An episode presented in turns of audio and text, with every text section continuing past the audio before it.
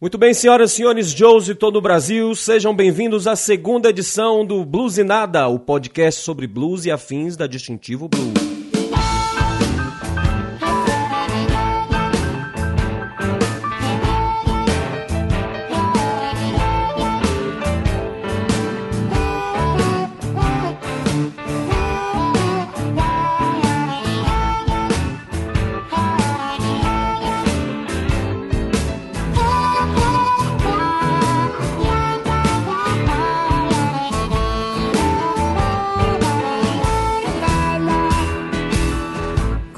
Ao som de blues etílicos, hoje vamos falar sobre cerveja e blues. Então quem tá aqui comigo, o senhor Lavos Bittencourt, guitarrista da banda Distintivo Blue, beleza, jovem? Bom dia, bom dia, galera. Ao lado dele, o senhor Rodrigo Bispo no baixo. E aí, galera, bom dia, beleza? E agora nossos convidados de hoje, da cervejaria artesanal Brutus Beer, senhor Maurício Figueira, tudo bom? Bom dia, amigos. Tudo em paz. Ao lado dele, senhor Fabrício Moura, beleza, jovem? Beleza, meu amigo. Bom dia a todos. E nessa segunda edição, para quem não conhece, aliás, a Bluesinada é o podcast sobre blues e afins da banda Distintivo Blue, a banda de blues autoral de Vitória da Conquista. A gente já lançou o primeiro episódio em dezembro de 2016, falando sobre o nosso trabalho da banda. E agora chegou a hora de falar de cerveja, que é o, o novo produto que a gente está lançando. Então, em parceria com a cervejaria Brutus Beer da nossa cidade, Vitória da Conquista, cervejaria artesanal, o pessoal fazendo um trabalho muito caprichado. Então, nada melhor do que trazê-los aqui para que todo mundo conheça e para a gente também aprender um pouco mais sobre o mercado da cerveja artesanal. Então, o seu Lavos Bittencourt, a gente lançou nossa cerveja. Neftali também era para estar aqui, mas está dodói, tadinho. Primeiramente, né, melhoras, né? Você tá perdendo essa, nesse podcast hoje, essa gravação, mas a gente está mandando melhoras para você. Na verdade, quando você... o podcast agora que foi lançado, provavelmente ele já sarou. Se não sarou também, pelo amor de Deus. Né? pois é, lançamos nossa cerveja, fizemos... Bom, de primeira verdade... mão, queria dizer que tá boa pra caralho, super gostosa já tá aprovada, já, já foi aprovada, na verdade, quando a gente fez a primeira tiragem experimental, né? Na verdade, ela foi aprovada antes disso, que foi quando a gente, pelo menos quando eu tomei a cerveja da Bruto pela primeira vez, né? No dia do dilúvio lá. Ah, é no dia do dilúvio. Fez um ano agora, né? Recente. Pra quem não sabe o que foi o dilúvio, foi um show que a gente fez numa praça aqui da cidade, num dia não muito propício. Foi no dia de hoje, tem um ano hoje. Sério? 6 de dezembro. Que é janeiro. Fez um ano, dia 6 de dezembro. Mas tudo bem, a gente está gravando dia 6 de dezembro, mas você que está ouvindo no futuro, saiba que não foi combinado. Ele estava bastante fechado e na hora que a gente bateu o primeiro acorde, como sempre, já é tradicional da banda isso acontecer, caiu uma tempestade e acabou destruindo quase tudo na cidade. Verdade, a banda Distintivo Demorou Blue... quase um ano para ela se recuperar. A banda Distintivo Blue, apesar de não, não, não foi show da Distintivo Blue, né? Mas estava a Distintivo toda lá e a gente tem tradição em levar chuva para onde a gente vai.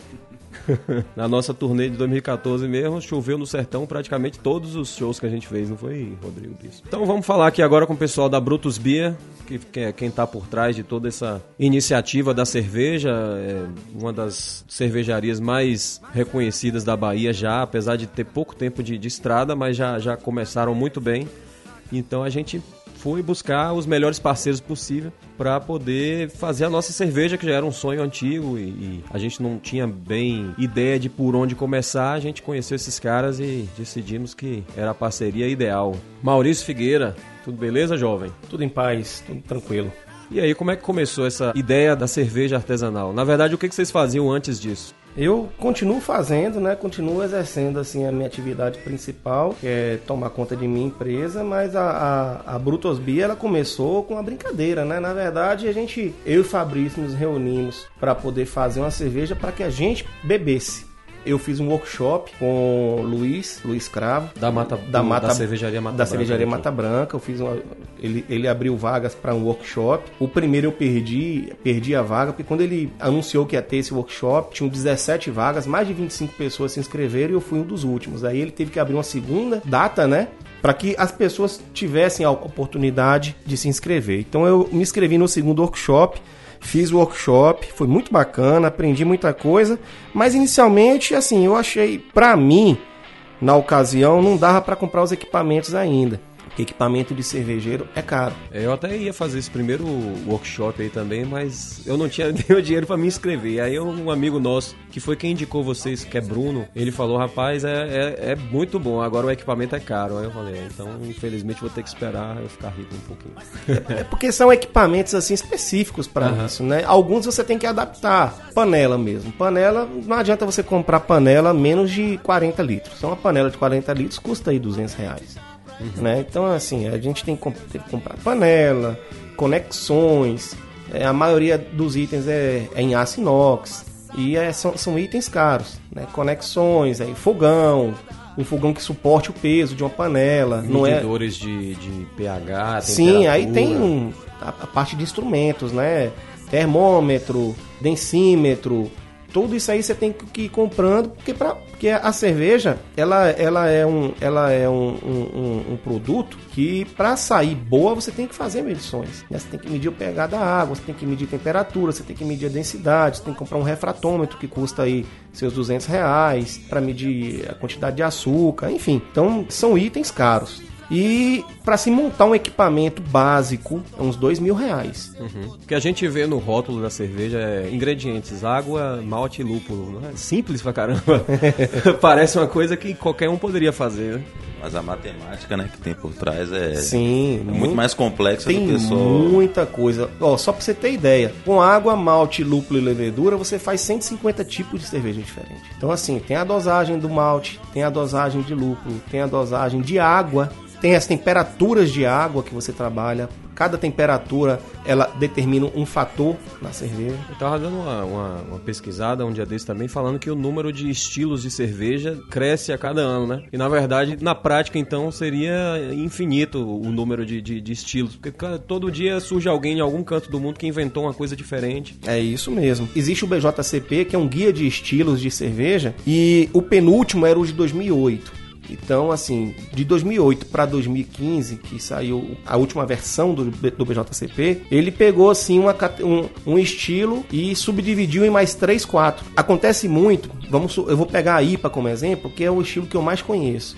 Então eles pegaram assim a IPA, criar a New England IPA, um novo estilo de IPA, com o acréscimo de um lúpulo recém-criado, de uma levedura recém-encontrada. Então eles fazem isso. E além de, deles categorizarem, deles dividirem essa categoria, eles também atribuem assim até a, regi a região em que ela foi criada, aquela receita. Abrindo um, um parênteses, isso é como se fosse que a gente passa com uma música, né? Antigamente existia só blues. Aí Sim. agora tem um blues de Chicago, blues Sim. Texas, né? Blues brasileiro, blues do sertão. Do sertão. Isso, então vai. assim, é idêntico isso que você está falando. São criadas novas vertentes, são criados novos estilos, novas categorias com o passar dos anos. Né? Sempre vai surgindo. Não duvido em, em, em, acreditar que em 2018, 2020, esses 150 estilos virem 120. São quase pokémons, então. Né? Porque assim, o estilo é um só. IPA. Aí tem American IPA, English IPA, tem a Double IPA, Black IPA. Tem várias categorias de IPA, vários subestilos, entendeu? Então eles fazem isso e sim, então voltando ao que eu estava falando, aí a gente começou a fazer cerveja. Primeiramente a gente adquiriu equipamento emprestado, né? A gente fez amizade com, com um colega nosso, o Marivaldo, e ele já tinha os equipamentos. Ele fez o primeiro workshop, ele comprou os equipamentos, começou a fazer cerveja. Tomei os equipamentos dele emprestado, comprei o material, fiz a cerveja. E por incrível que pareça, a nossa primeira cerveja foi uma cerveja super comentada, assim, de boa, né? Gostaram muito da nossa cerveja. Luiz, que, no, que me ensinou a fazer cerveja, que nos ensinou a fazer cerveja, gostou muito da cerveja. E até um tempo desse atrás ele falou assim: rapaz, você nunca mais você fez aquela cerveja. A primeira cerveja, a primeira IPA de vocês. Vocês anotaram a. Nunca a mais eu tomei dela. 呵呵呵 certo? Então, assim, a nossa cerveja também evoluiu, entendeu? A gente acrescentou novos materiais, novos itens nela, novos lúpulos. Tanto que você falou que essa que a gente experimentou no, no dia do dilúvio já não era a mesma do que a gente tem hoje, né? Não é, não a, é a mesma. Mesmo a gente tendo. Nossa, quando eu tomei a cerveja, eu falei, não, não entendo nada de cerveja, mas essa é a melhor que eu já tomei até hoje. Interessante, né? Porque, assim, a gente fez a, aquela primeira cerveja que a gente fez, foi em cima de uma receita, seguindo, assim, todos os parâmetros de uma receita. Mas aí a gente, poxa, bora experimentar tal lúpulo, né? A gente, na época a gente fez com Chinook Cascade. O Cascade é um lúpulo que a maioria dos lúpulos que a gente utiliza é americano. Então assim, ele remete muito a floral, a cítrico, laranja, tangerina, manga, manga verde, manga rosa, aquele negócio todo. Então, eu até brinco assim, é, a gente mudou o, o lúpulo Cascade por um outro lúpulo que a gente está utilizando agora, que é o Citra, que também é americano e também remete a floral e cítrico, que eu tinha enjoado do Cascade. O Cascade ele é muito aromático. E para mim, assim, a cerveja passou a ficar doce. Mesmo com o amargor da cerveja. Característico da IPA. É, eu sinto doce. Eu tô lembrando aqui a minha memória olfativa do Cascade é um lúpulo doce, mesmo com a quantidade maior de lúpulo na cerveja. Aí eu falei, poxa, até decidi sozinho, né? Avisei Fabrício, depois falei, ó, a gente vai mudar o gente vai parar de usar o cascade, vai usar só o citra agora. Porque o citra, ele, apesar dele ser também cítrico, mas ele é menos acentuado. Na verdade, para mim ficou enjoativo. Aí nós mudamos o lúpulo e aí a gente passou, a gente tá utilizando já essa receita já há algum tempo. E voltando à questão dos equipamentos, né? A gente fez a primeira cerveja, deu certo, gostamos, né? Vocês fizeram mais ou menos quantos litros? Litros? A gente fez, acho que 30 litros. Fizemos 30 litros, engarrafamos tudo. Tudo na unha, né? Tudo na unha.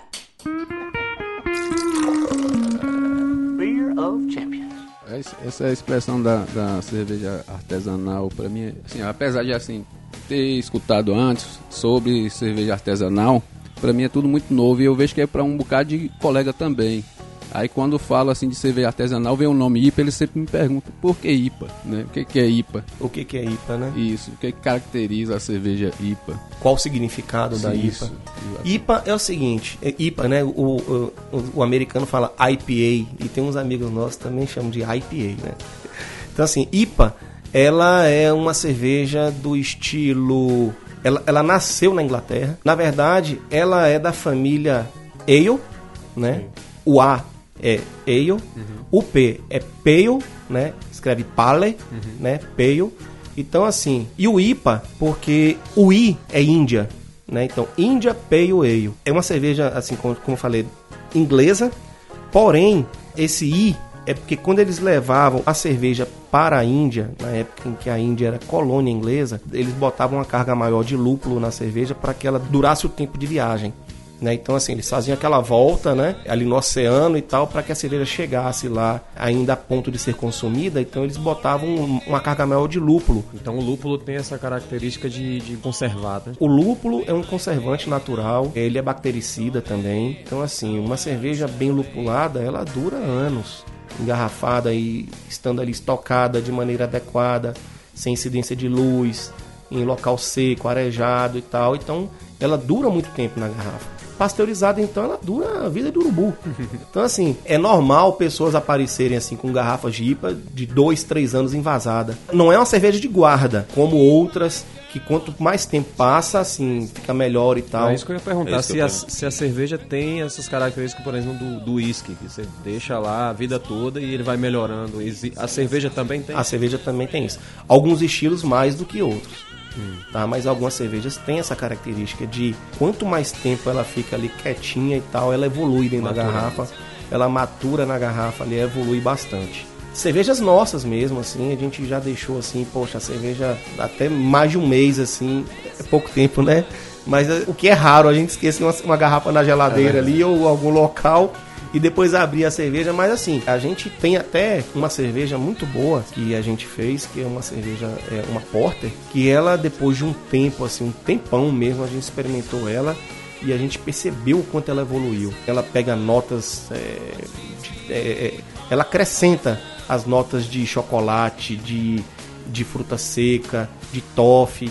Então aquilo vai evoluindo dentro da garrafa. Então a cerveja ela tem, tem essa característica de evolução ali o tempo que ela fica guardada. Então respondendo a pergunta dele a respeito da IPA, a IPA é uma cerveja que ela nasceu na Inglaterra para ser consumida na Índia, né? Então assim, caiu no gosto do pessoal, agradou muito, né? Agrada até hoje, né? Desde aquela época agrada até hoje e ela vem sofrendo evoluções. E acréscimo de lúpulo americano, aí virou American IPA, né? Porque tem a English IPA, onde ela só pega ingredientes ingleses, tem a American IPA, né? E aí agora eu teria que abrir o BJCP aqui para te formar quantos estilos de IPA existem. Falando só de IPA, tem as Pale Ales, né? Tem as porters, tem as stouts, tem as pilsners, né? Tem a Bohemia Pilsen, tem, enfim, tem vários estilos aí que tem as, as, as subcategorias. Interessante essa questão de o lúpulo ser de um lugar ou ser de outro já fazer essa diferença no sabor a ponto de virar outra categoria, né? Então, essa questão do lúpulo é interessante porque acontece não só com o lúpulo, como os outros ingredientes também. À medida que a, a cultura cervejeira vai sendo mais bem divulgada no mundo, vão aparecendo novos ingredientes com novas características. É o mesmo caso de qualquer outro alimento. É, o arroz que, que é produzido no Japão tem um sabor, aqui no Brasil tem outro. E o lúpulo é do mesmo jeito. Os lúpulos, os lúpulos americanos, eles têm as características próprias deles por questões climáticas, por questões de terreno e tudo. Então, diferencia e muito.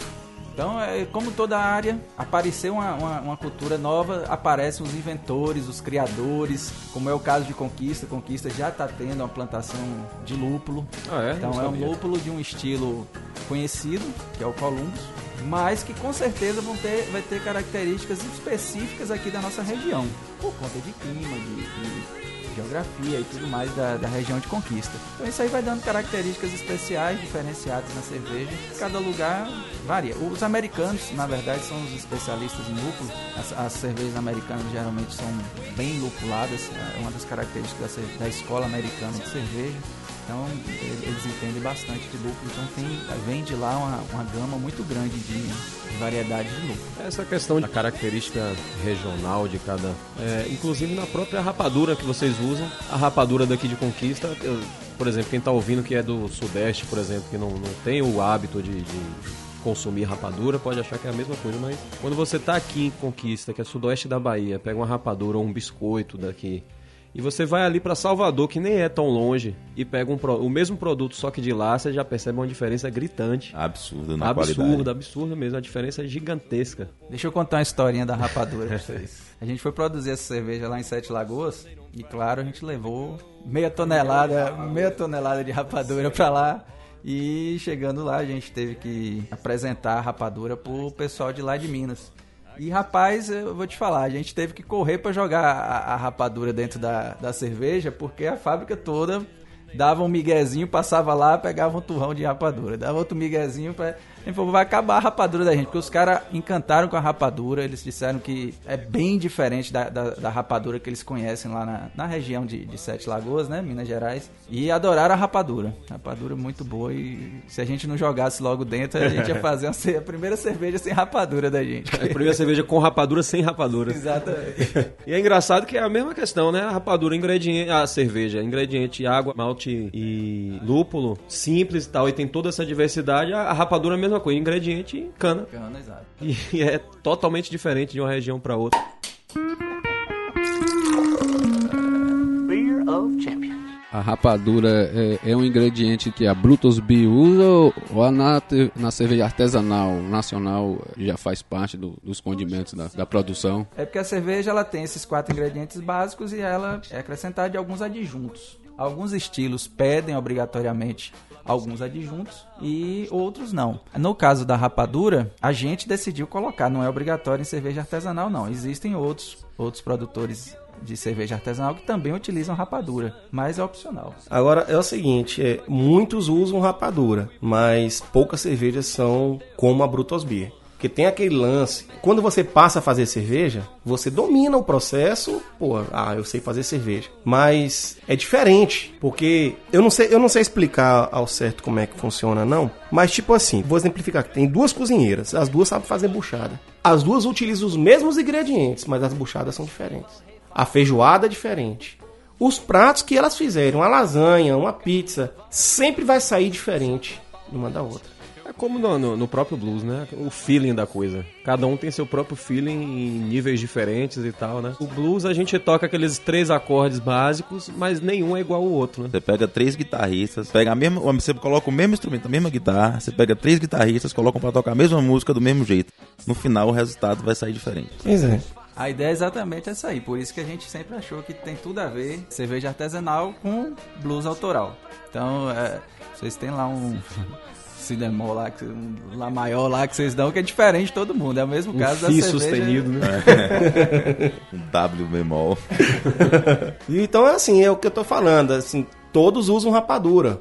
Muitos usam rapadura. Você pode pegar uma cerveja de rapadura, é, mas é, assim, a Brutus Beer, ela é diferente. Eu sou suspeito de falar, mas eu já peguei assim feedback de outras pessoas que tomaram cerveja com rapadura e disseram que a nossa cerveja ela é diferente, entendeu? Ela tem esse diferencial, ela é mais gostosa, ela é melhor, ela tem um drinkability melhor. A gente apostou na rapadura, eu não sei se é, se é por causa da rapadura que é regional, entendeu? Mas assim, a gente deu certo e em, em todas as nossas receitas, quantas mais a gente fizer, a gente vai fazer experiência com rapadura porque é o diferencial, é o plus, entendeu? Da nossa cerveja. A cerveja acaba se tornando, é, mesmo já existindo, por exemplo, outras IPAs com rapadura, que eu mesmo já provei, mas aí você, quando você quiser tomar a cerveja IPA com rapadura do sudoeste da Bahia, aí você vai direto na Bruto. Se você quiser tomar a cerveja com rapadura de São Paulo, sei lá se tem, você vai porque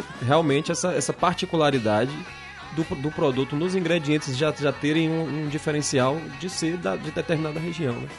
Tem o feeling da região, do, do- de vocês como produtores, e tem os próprios produtos da, da região que tem o- as próprias características. Né? É isso mesmo.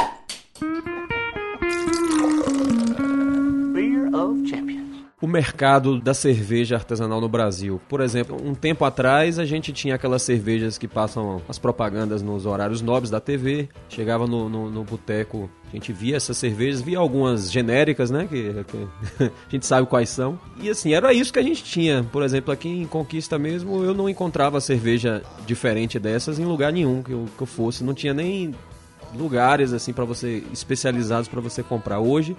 Até num posto de gasolina você encontra cervejas que já não são essas tão mainstream, assim. Já, você já encontra cervejas diferenciadas em, em lugares que antigamente não encontraria de jeito nenhum. Quando começou isso aqui no Brasil e ou, no Nordeste, só, se lá no Sudeste já era mais presente, como é que tá o, o mercado da, da cerveja artesanal no Brasil hoje? O Brasil, pelo fato dele ser um país assim de grandes dimensões, né, dimensões continentais, as coisas acontecem primeiro nos grandes centros, nas regiões mais desenvolvidas.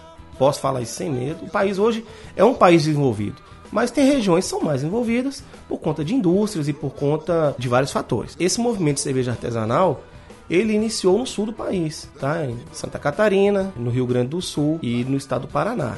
Então a gente pode considerar ali o berço da cerveja artesanal por conta da influência de europeus que trouxeram de lá. Eh, eles já faziam cerveja lá, então quando eles vieram para o Brasil, passaram a fazer cerveja aqui no Brasil. Tem fábrica no Rio Grande do Sul ali que tem 200 anos. Na verdade, até as cervejas mainstream começaram por lá também, né? Também, né?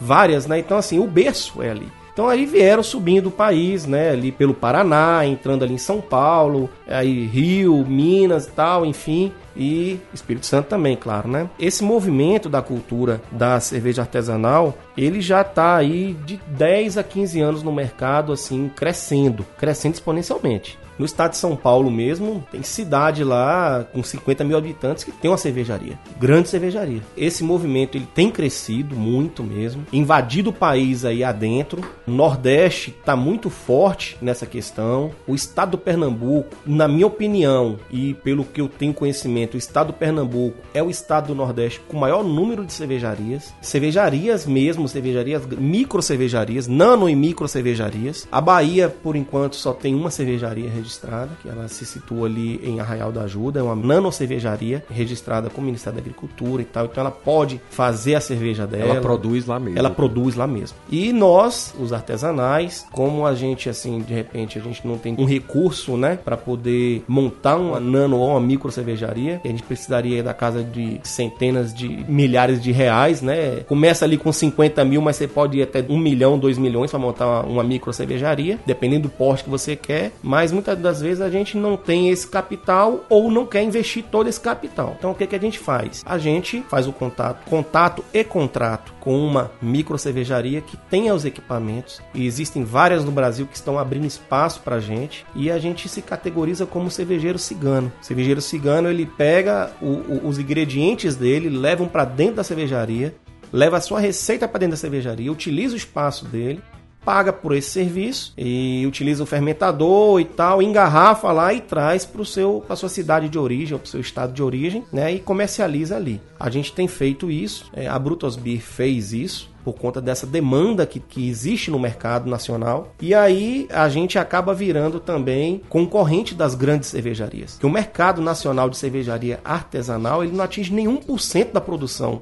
do país. Nenhum por cento. Nossa. Entendeu? Então, assim, existe um mercado muito grande A ser explorado, né? a ser explorado. Quando eu vejo uma cervejaria nova abrindo, um cervejeiro novo fazendo a cerveja, eu fico satisfeito. Para mim ele não é concorrente, para mim ele vai estar ajudando a crescer esse movimento. Então aqui em Vitória da Conquista nós temos alguns amigos que fazem cervejas, boas cervejas. No estado da Bahia também eu conheço várias pessoas que fazem cerveja. Eu participo de alguns grupos de WhatsApp onde a cada dia entra um cara de uma região que Nem imaginava. não, o cara tá fazendo cerveja em Uauá, velho. O cara pá, entra no grupo. Guanambi, Caetité, Brumado, é, a região do litoral aí, da costa do Dendê ali em cima, Camamu, descendo até a costa de- do Descobrimento, até é, na costa das Baleias, lá, lá em Prado, tem gente fazendo cerveja.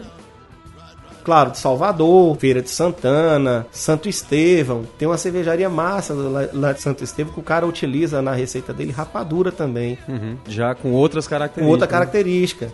E rapadura e fumo. né? Sério? Fumo, rapadura e fumo. É a cervejaria Cabeça da Vaca. Conheci o cara, Cabeça da Vaca, porque ali em Santo Estevão tem um distritozinho chamado Cabeça da Vaca. E rapadura. Fumo e rapadura, é. Quando você tá chegando ali em Santo Estevão, tem assim a, a- a placa Cabeça da Vaca. É um distrito, entendeu? Então, assim, é uma cervejaria que tem ali em Santo Estevão. E a gente até participou no final de outubro, no dia 29, lá em Feira de Santana, de um encontro, né, assim, com vários cervejeiros. E tive a oportunidade de experimentar a cerveja do cara. Massa a cerveja do cara. Muito bacana, entendeu? Pô, você vê de onde menos você espera, tem um cervejeiro. Morro do Chapéu, na Chapada Diamantina ali, também tem um pessoal ali fazendo cerveja, boa cerveja. Todo canto, você vê nascendo um cervejeiro. E cada local desse onde nasce um cervejeiro, nasce uma cervejaria, o cara começa a fabricar na indústria, com registro. Esse movimento ele tem crescido e esse crescimento é muito satisfatório pra gente, porque aumenta também o número de entusiastas. Em Morro do Chapéu tem um cara fazendo cerveja e faz muito bem cerveja ali, entendeu? Então assim, a gente tem percebido que em várias cidades do estado tem aparecido um, dois cervejeiros e o cara começa a fazer ali pros amigos, daqui a pouco começa a fazer participar de uma feirinha, aí já se interessa em registrar o seu negócio, a sua marca, registrar o seu produto para poder entrar no mercado, que como falei, não atinge nenhum por cento do mercado nacional. Você vê grandes cervejarias artesanais, eu não vou citar nomes, mas você vê grandes cervejarias artesanais aqui no estado, aqui no Brasil, e mesmo com, com esse volume de vendas não consegue atingir, o alcance é muito pequeno ainda. Esse pequeno número, né, percentual tem incomodado as grandes cervejarias, tanto que elas Já passaram a produzir também cervejas diferenciadas. Sim, passam a utilizar o puro malte ali nas receitas deles. Outras ultrapassam essa questão de criar receitas novas e passam a oferecer para comprar as cervejarias, entendeu? Então, várias cervejarias aí você vê, não vou citar nome, mas uma grande de Belo Horizonte foi vendida para Ambev, né? Tem outra também lá no interior de São Paulo também que foi vendida para Ambev, que hoje você encontra os produtos deles no próprio site da Ambev. Tem incomodado e esse incômodo eles, eles fazem isso, né? Eles passam a oferecer fortunas para poder adquirir aquela cervejaria. O mercado nacional está satisfatório para todo mundo, informo. Apesar da crise. Ninguém fica sem beber, ninguém fica sem se divertir, ninguém fica sem comer. Eu acho que a crise acaba meio que ajudando nessas horas. Com né? certeza. Esses novos empreendimentos, eles acabam tendo mais facilidade de sucesso nessas épocas essa- de essa- crise. a questão de a crise ser o melhor momento para quem quer empreender.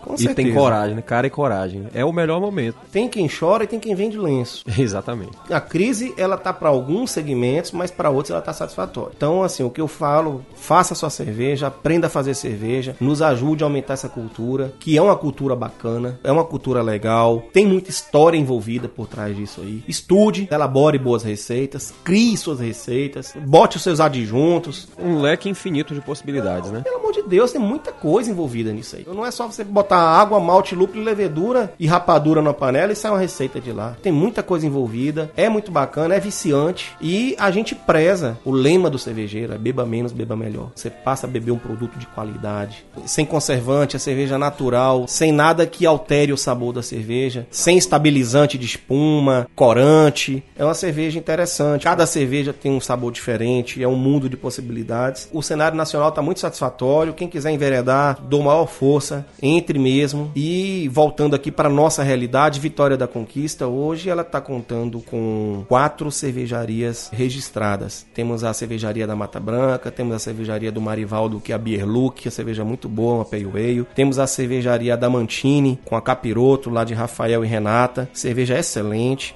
E agora a Brutos Beer, lançando também a nossa cerveja registrada, que são quatro rótulos: Brutos Beer American IPA, a Brutus Beer Irish Red Ale, a Distintivo Blue American IPA e a Coração Rubro Negro, que é uma Red Ale também. Só complementando aí o que Maurício falou a respeito do mercado, é muito interessante essa, essa variedade que a gente tem hoje, mesmo as grandes cervejarias entrando aí nesse mercado. Aliás, as grandes cervejarias até colaboram um pouco com isso daí. Você hoje senta num bar, você hoje você tem a opção de, de, de tomar pelo menos 5, 6 estilos de cervejas diferentes não marcas diferentes, porque o normal era até um tempo atrás a gente senta no bar, a gente só tinha um estilo, que é a Pilsen, e na verdade eu dei uma olhada, disse que é uma American Lager. Exatamente. A Pilsen é um outro estilo. A gente convencionou aqui no Brasil de chamar ela de Pilsen, mas é uma American Lager. A gente te, tinha essa opção de tomar várias, várias marcas de cervejas diferentes, mas sempre o mesmo estilo, cada uma fazendo da sua forma. E hoje não. Hoje com essa com esse boom aí, que, que não digo um boom, porque a cerveja artesanal não é um boom, não é uma moda. Cerveja artesanal é um costume que está sendo implantado em várias regiões do país, umas mais, outras menos, e é uma cultura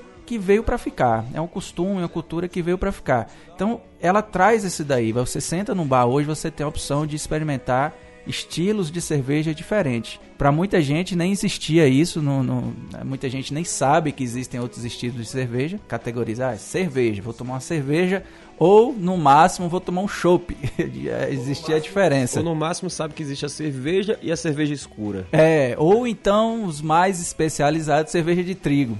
Ah, é verdade. e aí, hoje não, hoje você tem essa opção de sentar no bar e tomar estilos de cerveja diferentes. Claro que o seu paladar não vai agradar com todos, mas você tem a opção. Talvez você vai conhecer uma cerveja que você vai tomar pro resto da vida, porque foi o sabor que te agradou tal. Hoje você tá começando a ter essa opção aqui em Conquista, já tem uma, vários bares aí que te dá essa opção a maioria está entrando nessa, nessa onda aí. E esse movimento de cerveja artesanal colabora com isso daí. Na verdade, a cultura da cerveja artesanal é a cultura original da cerveja, né? Exatamente. Assim como tem a cultura do vinho na Europa, que as famílias moram na, na zona rural, cada uma tem seu vinho que é característico. Você chega lá, ele vai lhe oferecer. Se você gostar, ele se sente extremamente feliz com isso, orgulhoso, na verdade, né? É, existem lugares no, no país, ou melhor, em, em, outro país, que é bairro, né? Cada bairro tem uma cervejaria produzindo a sua própria cervejaria. E você quer, ah, vou tomar tal cerveja. Você se desloca até o bar lá para conhecer a cerveja daquele bairro. E existem regiões no mundo que. É, Existem até disputas, uma vizinha da outra, as duas produzem o mesmo estilo, uma chamou de um nome, outra chamou de outro, e até hoje elas brigam para ver quem é a melhor. É meio como time, né? É, exatamente. É, é paixão. É como a gente, né? É uma coisa que a gente sente o amor, não consegue largar e, e quando você percebe, você se aprofundou e está se aprofundando cada vez mais e não tem volta, né? Beer of. Certo. E a questão do, dos eventos de cerveja artesanal no Brasil, feiras, eu tenho visto que tem aumentado bastante a quantidade de eventos desse sentido. E engraçado, uma coisa também que eu notei, assim, essa diferença da associação com a música da cerveja mainstream para a cerveja artesanal. Enquanto a cerveja mainstream, até mesmo na propaganda, é sempre associada a, a axé, a sertanejo, a... Carnaval, samba. Carnaval, exatamente. a cerveja artesanal, a gente já vê associada mais ao rock and roll, a bandas de blues, por exemplo, muitas bandas de rock and roll têm sua própria cerveja, como a Motor Rocker, que é uma banda de rock and roll hard rock, tem a Blues Etílicos, foi a música que a gente usou para começar o episódio também lá. ACDC, Iron Maiden. Isso. A gente vê que, enquanto isso, a gente não vê, por exemplo, duplas sertanejas com suas cervejas artesanais. Será que é de propósito essa associação da cerveja artesanal e da cerveja mainstream com determinados estilos musicais? Ou é uma coisa natural mesmo que vai acontecendo e ninguém tem explicação? Eu vou criar uma polêmica aqui vão me crucificar, mas isso aí vai muito da questão do bom gosto, né? é aquele negócio, é, gosto é uma coisa muito pessoal, uns têm, outros não. É isso mesmo. E, eu acho que também pelo fato, né, da gente estar tá herdando essa cultura cervejeira de fora, né? A cultura cervejeira veio traduzida pelos imigrantes aí, lá fora se ouve isso, né? Muito rock, muito blues, muito jazz, muito. Então eu acho que. Eu acho, não tenho certeza, mas talvez seja por conta disso também. É, eu já gostava de rock, né? Antes mesmo de conhecer a cerveja artesanal, esses estilos que você falou aí, é, blues e tal, eu sempre gostei. Ouço desde pequeno meu pai ouvindo Elvis Presley, ouvindo ABBA, ouvindo outras bandas de rock, né? Beatles, né? Também meu pai ouvia muito dentro de casa, Beatles. Então assim, a gente, eu, eu já venho já ouvindo esse tipo de música já há algum tempo e, e, sempre gostei. Coincidiu, né? De eu gostar do estilo musical diferente e conhecer a cerveja artesanal. A maioria dos eventos que a gente participa são eventos também com esse estilo musical. Sempre tem um show de alguma banda. Isso, né? sempre tem um show de alguma banda voltada ali pro rock e tal. Vocês também do blues, né? A gente já participou de alguns eventos aqui, na, aqui no, no estado da Bahia. Já participamos de evento em feira, já participamos de evento aqui em Vitória da Conquista, em Ilhéus também a gente colocou uma cerveja nossa lá no Oktoberfest. Esse movimento, para você ter uma ideia de o quanto ele é grande, tem empresas hoje que vivem em virtude de eventos com cerveja artesanal. Eu e o Fabrício estivemos em Sete Lagoas para fazer nossa cerveja lá e um dos participantes de um evento que houve lá, que foi o Oktober 7, eles colocaram 20 mil pessoas em um espaço. Com os stands de cada cervejaria isso, Isso, cada stand vendeu ali 500, 600 litros de cerveja. Evento aberto para o público, não cobrava ingresso, mais um evento aberto para o público, falou para a gente que chegou a dar né, 20 mil pessoas em um espaço e um evento grandioso em Sete Lagoas, uma cidade com uma população menor do que a de Vitória da Conquista. E a gente fica muito satisfeito com isso, porque a gente sabe que esse movimento ele não é só ali na região de Minas ou São Paulo ou Rio Grande do Sul na época do Oktoberfest lá de Blumenau. Ele acontece em todos os locais do país. Tem um evento grande também em Recife, no estado de Pernambuco, né? Como eu falei, no Nordeste. Um evento grandioso também, esqueci o nome do evento, mas fizeram um evento grandioso ali. A gente pesquisa e coloca o link aí no post. Isso. Em várias regiões do país tem acontecido isso. Eventos grandiosos, encontros nacionais, encontros regionais, braçagens coletivas, vários tipos de evento envolvidos diretamente com a cerveja artesanal e música de qualidade. E música boa. A questão do beba menos, beba melhor, associado também na na música, né? Às vezes você faz um evento, tem alguns eventos assim que, sei lá, muita gente, lotar estádio e todas as duplas possíveis e Ivetes e, e todo mundo tomando aquelas cervejas de sempre, mas às vezes num evento que você falou, 20 mil pessoas, é muita gente num espaço, mas comparado com eventos gigantescos aí de, de cerveja, é menor, mas a gente está vivendo hoje, inclusive na música, uma questão de nicho, né? Hoje em dia, praticamente não se. Quem faz um trabalho mais de qualidade não procura mais é, atingir a grande massa, já procura um nicho que já vai direto em quem realmente se, se interessa pelo tema, pelo produto. Né? É, eu acho que o diferencial é esse, né? Esses grandes eventos aí, a, a, atração principal são bandas de massa, né? Já a gente caminha por outro lado e você tá tentando atingir um público específico e um público mais criterioso com relação a, a gosto musical e... Às vezes também é um público que não é tão jovem também, né? Por exemplo, não sei como é na cerveja, mas no blues mesmo, principalmente autoral no Brasil, o público já não é tão jovem quanto o público que iria no festival de verão, por exemplo. O público pode até ir, mas o perfil do público já é mais maduro, mais sossegado, que já, já tá menos naquela fase de oba-oba, né?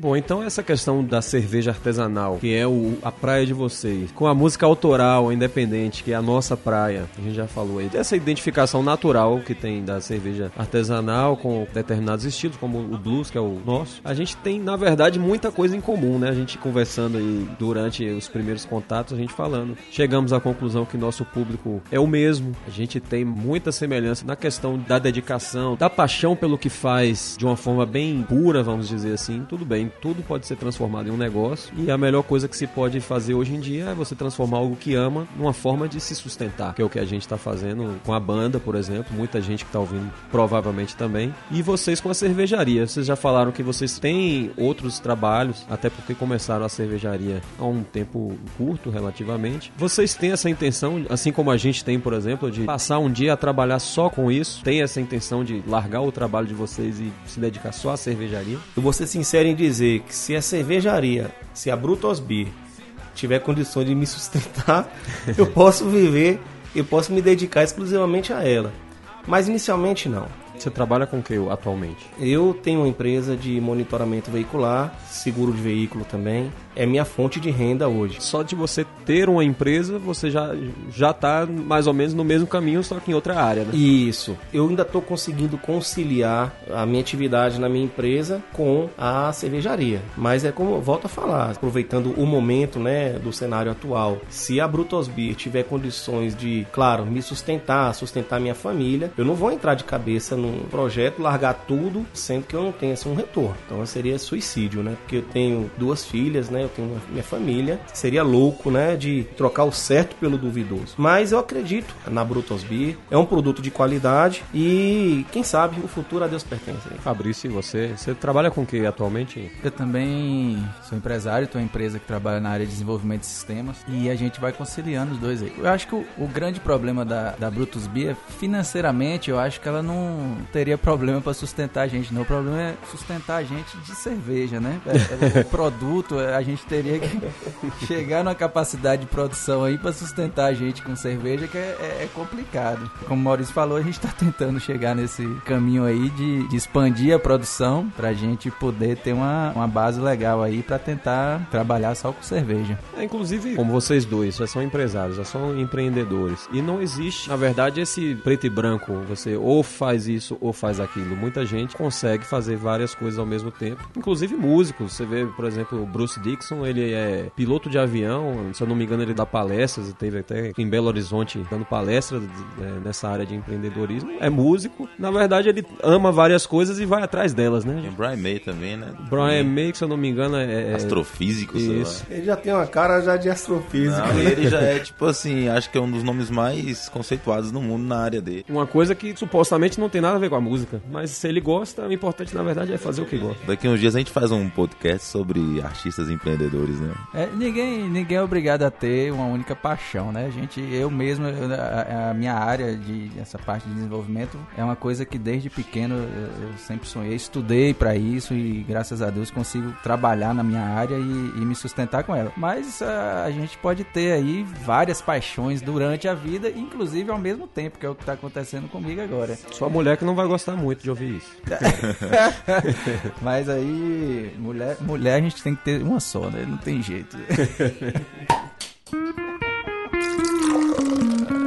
Beer of Champions. Então o Fabrício falou aqui que o problema é sustentar a gente com cerveja, né? Interessante que a cerveja que a gente faz, pra gente beber a nossa cerveja, a gente precisa esconder algumas coisas. Porque ultimamente a gente tem feito a cerveja da gente e a gente não tem bebido a cerveja da gente. E eu falo com ele, rapaz, a gente tem que separar o nosso dízimo. É, isso, isso é verdade. E é merecido, né? A gente tem que separar o nosso dízimo, porque toda a nossa produção, ou a gente bota no barril para atender algum evento, ou a gente engarrafa e vende. A gente tem que passar a produzir mais para sobrar, ou então tirar ali o dízimo da gente, né? Colabora. né? ou, ou trízimo. Quando melhorar, vocês fazem um barril pra vender e um barril pra gente. Um barril pra vender e um barril pra gente. Porque a gente não tá conseguindo beber a cerveja da gente. Que é muito boa. Eu, por sinal, ali, eu só tenho uma garrafinha ali, eu fico sentido. Por sinal, no dia do dilúvio, eu acho que eu dei um prejuízo pra vocês, que eu já tava quase botando a boca de baixo. A gente fala brincando assim, porque assim, a gente, cerveja sempre foi a nossa bebida. Nem eu, nem Maurício nunca bebemos. Assim, bebe outras bebidas, mas a cerveja da gente sempre foi cerveja. E a gente esqueceu, a gente esqueceu de falar aqui lá no começo, um pouquinho da história da gente aí, de como começou realmente essa história de Brutus Beer, até o nome, de onde é que veio. Na verdade, por que Brutus Beer? Então, a gente se reuniu num, num Réveillon de 2014 para 2015. Alguns casais, a gente se reuniu na casa de um deles lá em Salvador para passar o Réveillon. Vamos passar lá 3, 4 dias e vamos, vamos levar já a nossa cerveja daqui. Vamos pegar uma promoção, a gente bota no carro, leva, já chega lá com a cerveja pronta. O resultado é que essa cerveja que a gente levou para passar o Réveillon durou exatamente uma noite. E aí, no outro dia a gente, não, então vamos no mercado amanhã, porque a casa é um pouco afastada do centro assim. A gente falou, não, então amanhã a gente vai no mercado, já compra a cerveja já para ficar, para não precisar lá. Resultado, durou mais uma noite a cerveja que era para durar até final do ano. E aí, nessa história, a gente foi. Todo dia teve que ir no mercado comprar cerveja, reabastecer, e nessa história a gente, a gente consumiu uma, uma quantidade de cerveja lá. Nessa época a gente não conhecia a cerveja artesanal. É, consum, con- con- consumiu uma quantidade de cerveja lá que eu não me lembro muito bem o número. Por motivos Absurdo, óbvios, não lembra, né? E aí, rapaz, no meio lá desses dias lá, a gente começou com a história. Um, um dos casais lá conhecia um camarada que tinha uma história de ficar falando que ele era bruto, bruto, porque bebia demais. Contador de vantagem. Exatamente. E nessa história a gente começou, a gente criou, depois que, que se encerrou o Réveillon, a gente inclusive criou um grupo no, no WhatsApp do- dos Brutos. A gente ficou nessa brincadeira aí por um tempo e quando a gente, a gente decidiu fazer a cerveja, que foi logo, logo em seguida, o Maurício já tinha feito o curso, isso foi no Réveillon, em março a gente produziu nossa primeira cerveja e aí o nome não tinha como ser diferente, né? O nome se tornou Brutus Bia por conta dessa história aí do Réveillon e desse grupo de amigos que a gente preza muito, inclusive a gente sempre se encontra, todo Réveillon a gente se encontra. É uma das essências da, da Brutus Bia, é essa, é, é essa questão de ter uma ligação muito forte com a amizade. Inclusive, eu, eu queria até fazer uma ressalva aqui, fazer um agradecimento a Bruno, Bruno Botafogo, que foi quem fez esse, esse elo aí Foi ele que, que indicou vocês pra gente. e fez essa, essa parceria aí, quer dizer, ele deu o pontapé inicial aí pra essa parceria funcionar. Beer of Champions. Cerveja artesanal não é sinônimo de cerveja forte. Cerveja artesanal não é sinônimo de cerveja com teor alcoólico alto. Existe cerveja com teor alcoólico de 3%, 4%, até 12%. Tem cerveja amarga demais, tem cerveja doce, tem cerveja com fruta, Tem a cerveja com chocolate, que é a melhor coisa que já inventaram na face da terra. Tem cervejas com chocolate, tem cerveja com nibs de cacau, que é aquela amêndoa. Tem cerveja de todo estilo. Cerveja artesanal não é sinônimo de cerveja forte. Cerveja artesanal também não é sinônimo de cerveja cara. É caro fazer cerveja? É. Não é barato você comprar insumos, não é barato você comprar os equipamentos e fabricar uma cerveja. Mas existem boas cervejas no mercado, cervejas artesanais com preço bom. Aquele lance da relação custo-benefício, existem inúmeras cervejas no mercado que tem preço e qualidade. Que não é aquela bebida de rico. De não necessariamente. né? Sempre que, que me questionam isso, falam, ah, cerveja artesanal é caro demais, cara. Como é que eu vou dar 10 reais, 15 reais numa, numa garrafa de cerveja? Eu, eu sempre digo o seguinte, que a cerveja artesanal, a cerveja especial no geral, ela tem que ser equiparada a um bom vinho. Que é a cerveja que você vai sentar, vai apreciar do mesmo jeito, vai degustar do mesmo jeito quando você compra um vinho, você vai sentar à mesa. Ninguém toma, eu não conheço ninguém que tome cinco garrafas de vinho numa, numa refeição, numa... Até o uísque também, né? O uísque É, também, o né? uísque também. É, então, você paga, por exemplo, 100 reais numa garrafa de Jack Daniels, não é pra você comer água feito um... Só pra, Exatamente. pra curtição. Exatamente. Você, você, você Você quer... quer morrer, né? Você quer, ou então que você seja um cara extremamente rico que comprar uma garrafa de 100 reais pra você é como comprar uma, uma garrafa de cerveja de, de 4 reais. Você já compra aquilo sabendo que é uma coisa diferenciada. Carrega uma história, né? Exatamente. Jack Daniels tem uma história por trás. Exatamente. Comprar um- um- uma garrafa de Jack Daniels, por exemplo, você sabe que você não vai tomar qualquer besteira, qualquer coisa. Vai sair pra uma festa e beber, eu quero ficar bêbado, então tanto faz o que eu vou tomar. Não é bem pra isso. Beer of Champions. Bom, então a gente vai chegando ao final. Chegou a hora do leia, ouça, assista. Labos ou Rodrigo Bispo no baixo. Quem é que vai primeiro aí? Eles estão disputando, eles estão loucos pra falar. Pois é, assim, de filme, cinema, adoro cinema. Eu não vou lembrar do, do escritor, mas tem um filme que eu achei super interessante eu assisti esses últimos dias. Vou lembrar aqui o título, eu, se eu não me engano, o nome é Interestelar. É um filme de ficção científica que traz algumas ideias lá com relação à teoria da relatividade, essas coisas de Einstein. Que Essas é... coisas de Einstein.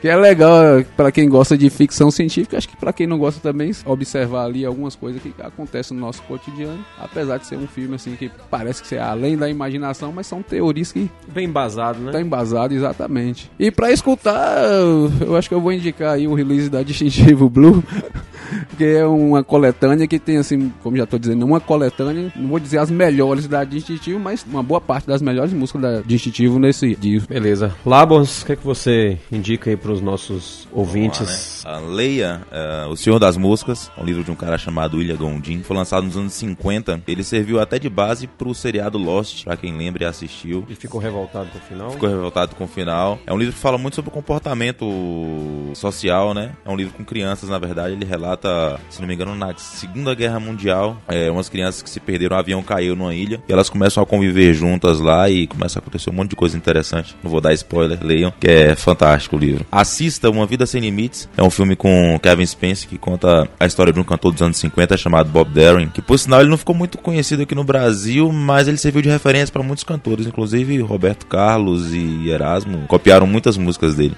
Na verdade, quem eles não copiaram?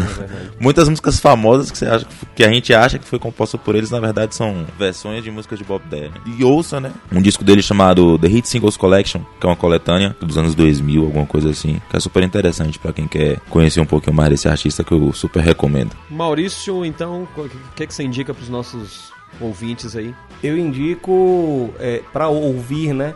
O novo álbum aí do Metallica. Depois de oito anos eles retornaram aí com um álbum bacana. Tive a oportunidade de escutar no Spotify. Eles Algumas... que não, que eram os caras que eram contra esse tipo de coisa, streaming e tal, eles fizeram uma campanha Isso. ferrenha contra isso, tiveram que se render, né? É, tudo muda, né? Você não pode com eles, junte-se a eles. tudo muda o tempo todo. Então, assim, eu, eu, eu recomendo aí pra ouvir o novo álbum do, do Metallica que tá de fuder. Tá. Show de bola. Fabrício, sobrou pra você agora, o que, que você indica aí pra gente pra fechar? Tem um filme que. é, tem filmes que são assim, né? A gente assiste uma vez, lembra pro resto da vida, tira vários exemplos deles. E um, dos, um desses filmes é Um Sonho de Liberdade, que entre outros, entre outros, outras coisas que a gente consegue aproveitar do filme é a história de amizade entre os personagens de Tim Robbins e Morgan Freeman, que se passa na prisão e no final tem um desfecho legal. É um filme que realmente não é aquele, daqueles filmes que, que são campeões de bilheteria, mas é um filme que fica pra história por conta da, da própria história do filme, né? Beleza, a minha indicação é um podcast também sobre cerveja, que é nosso tema de hoje, Beercast. Tá no ar desde 2013, é semanal, bastante interessante. Eu tô aprendendo muita coisa com ele, inclusive, um pessoal muito competente nessa área. Então, para você que gosta, tá conhecendo a mídia podcast, tá conhecendo também a cultura da cerveja artesanal, vale a pena para você até conhecer novos rótulos e novos estilos. Bastante útil aí. Beercast, link no post.